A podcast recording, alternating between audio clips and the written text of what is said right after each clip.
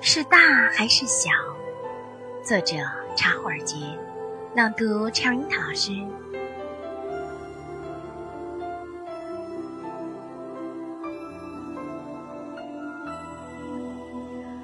儿子想要远足去山野，母亲说：“不行，你还小，等大些也来不及。”儿子哭起来，一把眼泪一把鼻涕。母亲说：“这么大了，还像小姑娘，哭哭啼啼的。”瞧着大人说话，说我小，说我大，都是他的理。我们的微信公众号是“樱桃乐活英语”，等你来挑战哟。